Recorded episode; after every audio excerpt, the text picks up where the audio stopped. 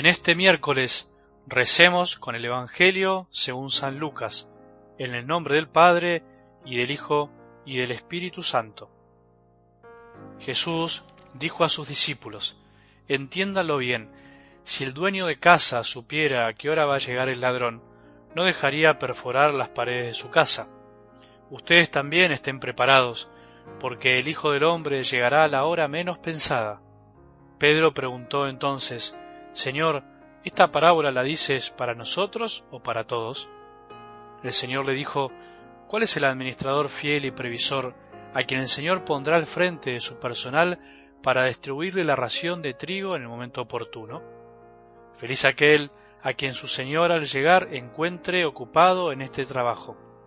Les aseguro que lo hará administrador de todos sus bienes. Pero si este servidor piensa, mi Señor tardará en llegar y se dedica a golpear a los servidores y a las sirvientas, y se pone a comer, a beber y a emborracharse, su Señor llegará el día y la hora menos pensada, lo castigará y le hará correr la misma suerte que los infieles. El servidor, que conociendo la voluntad de su Señor, no tuvo las cosas preparadas y no obró conforme a lo que él había dispuesto, recibirá un castigo severo. Pero aquel que sin saberlo se hizo también culpable, será castigado menos severamente.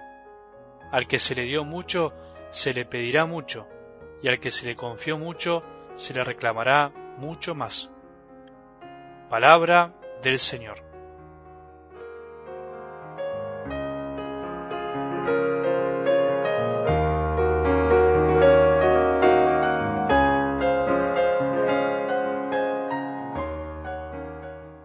Si tuviéramos tiempo, si nos hiciéramos el tiempo para detenernos, rezar y pensar cuántos sí le dimos a Jesús envueltos de nuestra propia debilidad, como lo hicieron los mismos discípulos, nos sorprenderíamos de la maravilla que hace su amor en nosotros.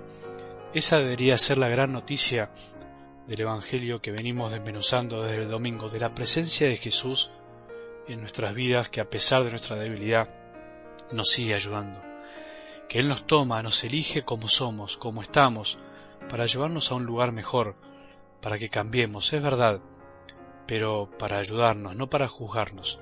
Los discípulos, excepto Juan, según la palabra de Dios y la tradición, terminaron dando la vida, terminaron muriendo literalmente por Jesús, terminaron perseguidos a causa del Evangelio, terminaron recibiendo el bautismo y bebiendo el cáliz que Jesús bebió. De la misma manera empezó nuestro camino de seguimiento consciente y maduro del Señor.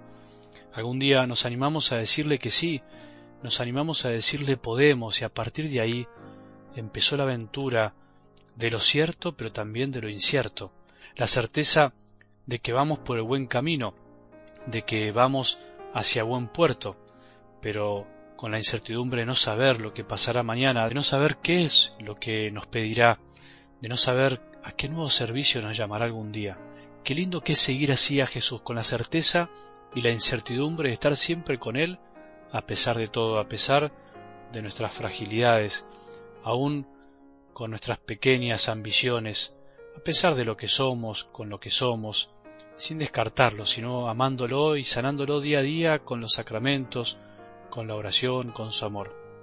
Con algo del Evangelio de hoy Simplemente te propongo algo sencillo, algunas preguntas para poder meditar, para hacer nuestro propio camino también.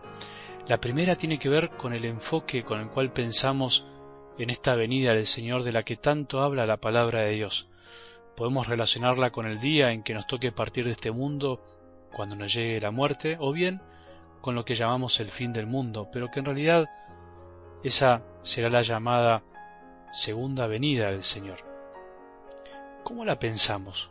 ¿Como algo que nos da miedo, como un momento de temor, como un momento de incertidumbre, o la pensamos como un momento de alegría, como ese encuentro definitivo con aquel que amamos?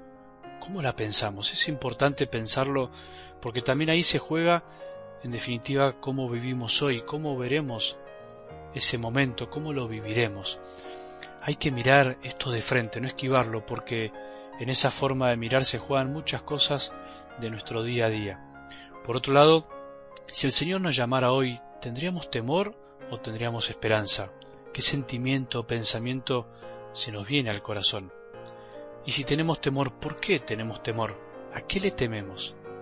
¿Le tememos a Jesús o tememos porque no estamos haciendo las cosas bien y no confiamos tanto en la vida eterna? Nosotros tenemos que pensar que si se nos dio mucho, no tiene que tomarse esto como una responsabilidad que nos ahogue y no nos deje avanzar, sino al contrario, debe ser más bien una alegría el saber que porque se nos dio mucho, el Señor nos pedirá mucho, pero como algo que es lógico, no es ilógico, no es algo tirado de los pelos, como se dice, sino como una consecuencia de lo que Él pretende de nosotros.